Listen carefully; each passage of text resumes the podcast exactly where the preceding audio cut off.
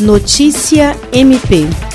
Uma investigação que durou cinco meses resultou na deflagração da Operação Blacklist pelo Ministério Público do Estado do Acre, por intermédio do Grupo de Atuação Especial no Combate ao Crime Organizado, GAECO, em conjunto com a Polícia Militar, nas cidades de Cruzeiro do Sul, Mâncio Lima e Tarauacá onde foram cumpridos 41 mandatos de busca e apreensão e de prisão preventiva. A partir de elementos de prova apreendidos em operações anteriores, entre os quais uma lista codificada, o GAECO identificou mais de 20 criminosos responsáveis pela distribuição de droga em diversos bairros de Cruzeiro do Sul e região.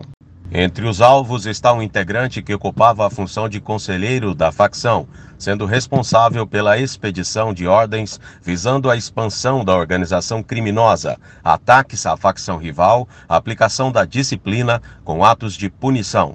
Foram tirados de circulação criminosos que já estavam atuando para fazer a expansão da facção no Vale do Juruá. William Crespo para a Agência de Notícias do Ministério Público do Estado do Acre.